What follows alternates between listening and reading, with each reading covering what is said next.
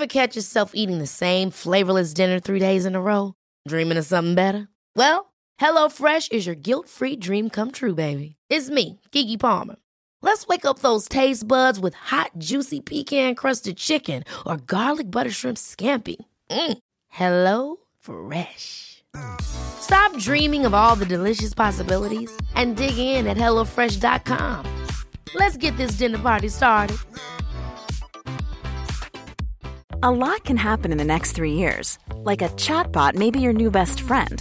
But what won't change? Needing health insurance. United Healthcare Tri Term Medical Plans are available for these changing times. Underwritten by Golden Rule Insurance Company, they offer budget friendly, flexible coverage for people who are in between jobs or missed open enrollment. The plans last nearly three years in some states, with access to a nationwide network of doctors and hospitals. So, for whatever tomorrow brings, United Healthcare Tri Term Medical Plans may be for you. Learn more at uh1.com. Here's a cool fact a crocodile can't stick out its tongue. Another cool fact you can get short term health insurance for a month or just under a year in some states. United Healthcare short term insurance plans are designed for people who are between jobs, coming off their parents' plan, or turning a side hustle into a full time gig. Underwritten by Golden Rule Insurance Company, they offer flexible, budget friendly coverage with access to a nationwide network of doctors and hospitals. Get more cool facts about United Healthcare short term plans at uh1.com.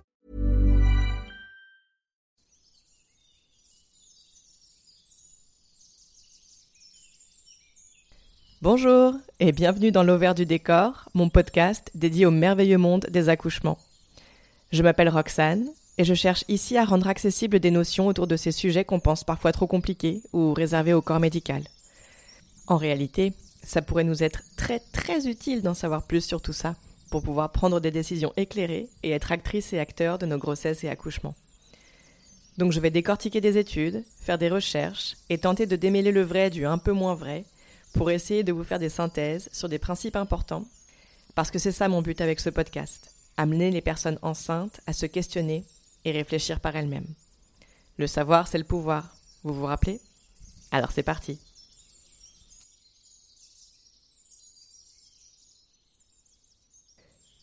Vous vous rappelez de mon top des questions qui reviennent le plus souvent lorsqu'on parle de grossesse?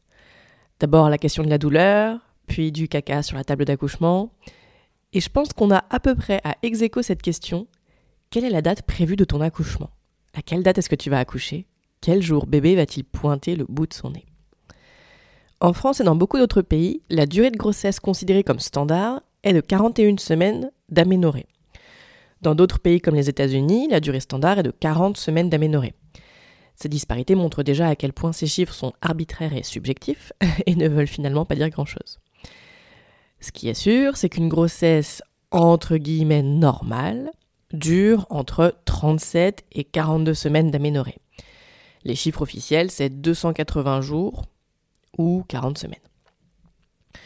Alors parlons déjà de ce terme qui peut être très confusant au début. On parle le plus souvent de semaine d'aménorrhée par opposition au calcul en semaine de grossesse. Une semaine d'aménorrhée, c'est une semaine sans règles. Donc la première semaine d'aménorrhée, elle débute le premier jour des dernières règles. Et par opposition, la première semaine de grossesse, elle, elle débute au moment supposé de l'ovulation. Je dis supposé dans le sens où on sait que les spermatozoïdes peuvent vivre jusqu'à 4 à 6 jours dans l'utérus ou les tubes utérins, où ils sont bien nourris grâce notamment à la glaire cervicale. Quant à l'ovulation, si certaines personnes sont réglées comme du papier à musique et ont une ovulation hyper ponctuelle, Beaucoup d'autres ont une ovulation plus aléatoire, et pour celle-ci, il peut être plus difficile de savoir précisément quel jour elle a eu lieu. C'est pourquoi le système médical préfère parler de semaine d'aménorrhée, car les dernières règles sont un point généralement tangible. Sauf que ce système part du principe qu'un cycle ovulatoire dure 28 jours, et que l'ovulation a forcément lieu au 14e jour. C'est sur cette moyenne que sont basés tous les calculs qui vont ensuite définir la supposée durée de la grossesse, et surtout donc le jour de son terme. Or, certaines personnes ont des cycles de 24 jours, d'autres effectivement de 28, et d'autres de 35, 37, voire même encore plus longs parfois, voire même ont des cycles complètement irréguliers de 28 jours parfois, ou 35 à d'autres moments. Ces disparités-là ne sont pas prises en compte, alors qu'elles peuvent modifier de plusieurs jours la date supposée de terme, puisqu'une ovulation au 14e jour pour un cycle de 28 peut se produire plutôt au 18e jour, voire plus tard pour des cycles plus longs. Ensuite, les études sont assez rares sur le sujet, mais s'il y a bien une majorité de bébés qui ont besoin de 37 à 42 semaines d'aménorrhée pour finir leur développement in utero, on ne sait pas s'il peut y avoir des facteurs qui feraient qu'une grossesse dure plus ou moins longtemps que cette fourchette, et si ces facteurs seraient problématiques ou non. Ce que je veux dire, c'est qu'on cherche à formater la durée de la grossesse, alors qu'il peut y avoir des bébés qui ont besoin d'un tout petit peu plus de temps ou d'un tout petit peu moins de temps, sans que cela soit problématique. Les risques de laisser une grossesse aller au-delà de 42 SA, semaines d'aménorrhée, en surveillant régulièrement les constantes de la personne enceinte et du bébé, sont-ils plus dangereux que ceux qu'implique un déclenchement, qui mènera dans un certain nombre de cas, comme on l'a vu dans l'épisode numéro 8 sur la cascade d'intervention, à une potentielle détresse fétale ou une césarienne par exemple? Bon bah moi je suis pas sûre. Et surtout, je ne suis pas sûre que les personnes enceintes ou sur le point d'accoucher soient conscientes de tout ça. Aujourd'hui, le dépassement de terme est complètement diabolisé. On empêche littéralement les personnes d'accoucher au-delà de 42 SA, alors même que le fœtus semble en parfaite santé et qu'aucun signe ne montre qu'il pourrait y avoir le moindre problème. Pourtant, une étude menée en 2015 sur plus de 230 000 femmes montre que 7,7% des primipares, donc les personnes sur le point d'accoucher pour la première fois, a dépassé le terme de 42 semaines d'aménorrhée. Je suis tombée sur une autre étude qui reprend de vieilles statistiques et qui montrait qu'en 1947, 13,5% des grossesses dépassaient les 42 SA. C'est énorme Pour la première étude, on est à 7,7%, mais j'ai pas trouvé l'info pour savoir si toutes les grossesses dépassant le terme étaient déclenchées à 42 SA plus 6 jours, ou si on les laissait aller au-delà. Mais de ce que je comprends, elles étaient forcément déclenchées à 42 SA plus 6 jours, ce qui veut dire donc que certaines auraient pu durer encore quelques jours. Donc en vérité, beaucoup de grossesses pourraient encore durer bien plus que 42 SA. On ne sait pas bien pourquoi, même si certaines études suggèrent que des facteurs génétiques peuvent influer. S'il y a eu des grossesses plus longues dans la famille, par exemple, bon, bah, il est probable que les descendants en fassent l'expérience aussi. Une autre petite étude cette fois-ci, mais que je vous liste quand même dans la description de l'épisode, montre que l'alimentation et la prise de compléments alimentaires pourraient influer sur la longueur de la grossesse aussi. Mais alors, pourquoi est-ce qu'un bébé devrait forcément sortir avant 42 semaines d'aménorrhée? Des études montrent un accroissement des risques de complications et de mortalité pour les accouchements dépassant les 42 SA. Mais si je suis plus précise, ce que les études montrent, c'est que tous les risques, donc vraiment tout confondu, augmentent passé 39 voire 37 semaines d'aménorrhée. Les risques dont on parle sont majoritairement les soucis d'aspiration de méconium, mais il peut aussi s'agir d'insuffisance respiratoire, de convulsions ou de macrosomie. Il peut également y avoir de rares cas d'enfants morts-nés. Mais donc si les risques de complications augmentent dès 39 ou 37 SA, est-ce qu'il faudrait vraiment déclencher tous les accouchements à cette date alors que les déclenchements sont si dangereux comme on le sait? Et sachant également que ces études ne précisent pas s'il y avait d'autres facteurs de risque ou les conditions d'accouchement par exemple. Clairement, ces études ont besoin d'être clarifiées. D'abord, les augmentations de risque sont généralement combinées à d'autres facteurs de risque, comme l'obésité, un âge de la personne enceinte avancé ou les grossesses multiples. Ensuite, la totalité des naissances étudiées a eu lieu à l'hôpital. Or, on le sait, les études sont très claires à ce propos, les accouchements à l'hôpital accroissent les risques pour la personne enceinte et pour l'enfant. On l'a vu dans le quatrième épisode, dans lequel on parlait des risques liés au méconium notamment les déclenchements et situations de stress vécus par la personne enceinte accroissent les risques que bébé évacue son méconium pendant le processus de l'accouchement. Ce qu'on sait aussi, c'est que plus un fœtus avance son âge, plus il y a de chances qu'il passe son méconium durant le processus de l'accouchement. Mais qu'un fœtus passe son méconium durant ce processus n'est pas forcément problématique, c'est plutôt le moment où il le fait. Est-ce que c'est tout au début, au moment de la sortie? Et la raison associée à cette élimination mais clairement déclenchement plus fœtus à plus de 42 semaines de gestation, on accroît beaucoup les risques de passage de méconium et d'aspiration. Enfin, ces informations sont donc très parcellaires, mais le fait est que les protocoles et routines pratiqués aujourd'hui sont fondés sur ces données. Et clairement, déclencher un accouchement passé 42 SA, eh ben, c'est accroître très fortement les risques que le fœtus élimine son méconium. Ce sont les études qui le disent.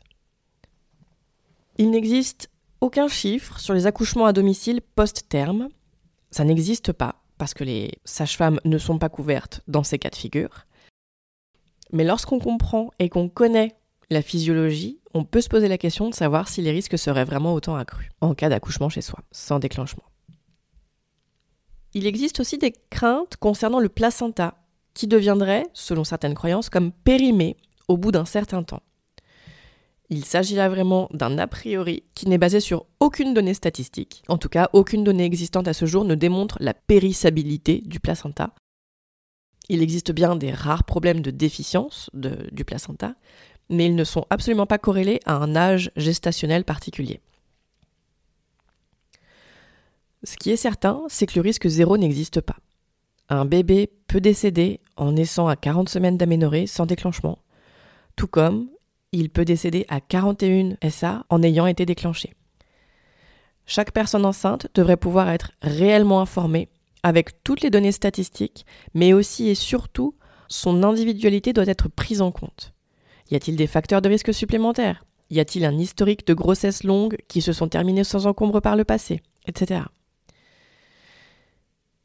Et alors, à l'inverse, pourquoi est-ce qu'un bébé ne serait pas prêt avant les 37 SA Eh bien, on considère généralement que le système respiratoire de bébé est le dernier à terminer sa maturation et que cette maturation arrive généralement aux alentours de 37 SA. Mais il s'agit là encore une fois d'une moyenne et certains bébés ne seront réellement prêts à naître que plus tard ou pourraient l'être potentiellement plus tôt. Et ça, on ne le saura qu'une fois que le bébé est né, à vrai dire. Mais ce qui est certain, c'est qu'il n'existe pas de ligne magique à 37 SA qui assure un bébé en bonne santé jusqu'à 42 SA. Bien que ce soit le cas pour une très grande majorité des bébés, tous les individus sont différents et certains pourraient avoir besoin d'un peu moins de temps et d'autres d'un peu plus. Il peut donc y avoir des bébés nés avant 37 SA qui ont clairement besoin d'assistance médicale, respiratoire ou autre, et pour ce type de cas, il est évidemment hyper précieux et important de pouvoir se rendre à l'hôpital et de recevoir une aide de la part du système de santé. J'en profite pour rappeler que je ne suis pas contre la médecine ou l'hôpital de base ou a priori. Je pense simplement que l'immense majorité des personnes enceintes n'en ont pas besoin et que cela leur fait plus de mal qu'autre chose pour mille raisons que je développe ici à travers différents épisodes ou sur les réseaux sociaux. Mais voilà, aujourd'hui ce qui compte, la seule date ayant une valeur, c'est la date prévue d'accouchement définie par les protocoles. Pourtant, seuls 5% des bébés naissent le jour précis de leur terme. C'est bien qu'on est dans l'approximation. Alors c'est sûr, on est généralement un peu à bout au bout de 9 mois de grossesse. On est fatigué, on a mal au dos ou au sacrum ou autre en fonction des personnes. On peut commencer à avoir de l'angoisse aussi la pression qui monte. Et ça, les personnes de notre entourage n'en ont pas forcément conscience. Et elles peuvent jouer un rôle, j'allais dire désagréable, mais même carrément néfaste, en prenant des nouvelles toutes les deux ou trois jours durant les semaines menant l'accouchement. Et ce rôle néfaste va évidemment en s'intensifiant si cette fameuse date de terme est dépassée. Mais alors pourquoi est-ce qu'on continue à donner une date aussi précise? Pourquoi est-ce qu'on ne pourrait pas parler d'une fourchette de date ou même d'une saison, comme c'est le cas dans certaines civilisations? Plutôt que de dire ton bébé doit naître au 15 août, bah, ton bébé il va naître entre le 10 et le 20 août. Et rien que ça, rien que d'apporter une flexibilité, je pense que ça aiderait à ôter un poids, un stress trop fort et à favoriser une bonne sécrétion d'ocytocine pour que le travail puisse se déclencher tranquillement sans qu'il y ait trop de pression et donc d'adrénaline en arrière-plan. Parce que cette date de terme si précise, elle représente un poids hyper lourd, une pression qu'on aimerait bien éviter quand on est à 40 SA, qu'on voudrait se remplir de cytocine et éviter les sources de stress. Parce que cette date de terme, c'est comme une épée de Damoclès au-dessus de nos têtes, surtout quand on a un, projet d'accouchement physiologique. Parce que quand on a ce type de projet en tête, on sait que ce qu'il faut éviter à tout prix, c'est le déclenchement, pour éviter la cascade d'intervention. Et là, je vous renvoie encore une fois à l'épisode numéro 8 pour tout comprendre. Voir donc approcher cette date décidée par le système sans signe de démarrage naturel du travail, ça peut donc nous remplir d'une angoisse aussi inévitable que contre-productive. Cette date prévue d'accouchement, finalement, elle est franchement tout sauf physiologique. Vous venez d'écouter L'Auvert du décor. Si vous avez aimé cet épisode, la meilleure manière de le dire est de poster un avis 5 étoiles sur votre plateforme d'écoute. Ça m'aiderait énormément. Pensez aussi à le partager si vous pensez qu'il pourrait aider des personnes autour de vous. Enfin, n'hésitez pas à vous abonner à ce podcast pour être notifié des prochains épisodes. et accessoirement soutenir mon travail. Ça fait toujours plaisir. On se retrouve la semaine prochaine et d'ici là, prenez soin de vous.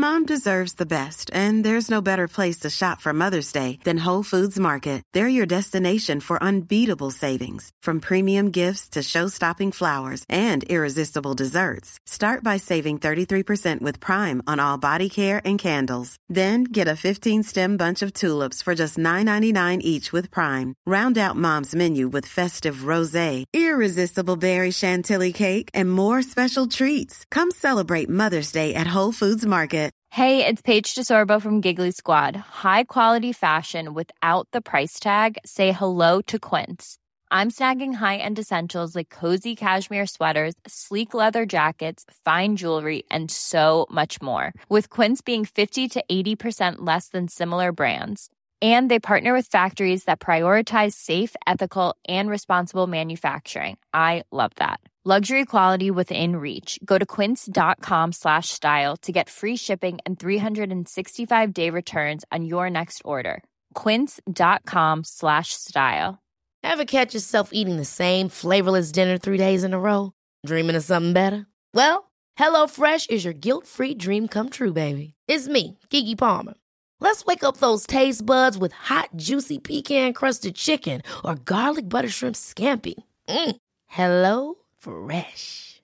Stop dreaming of all the delicious possibilities and dig in at HelloFresh.com. Let's get this dinner party started.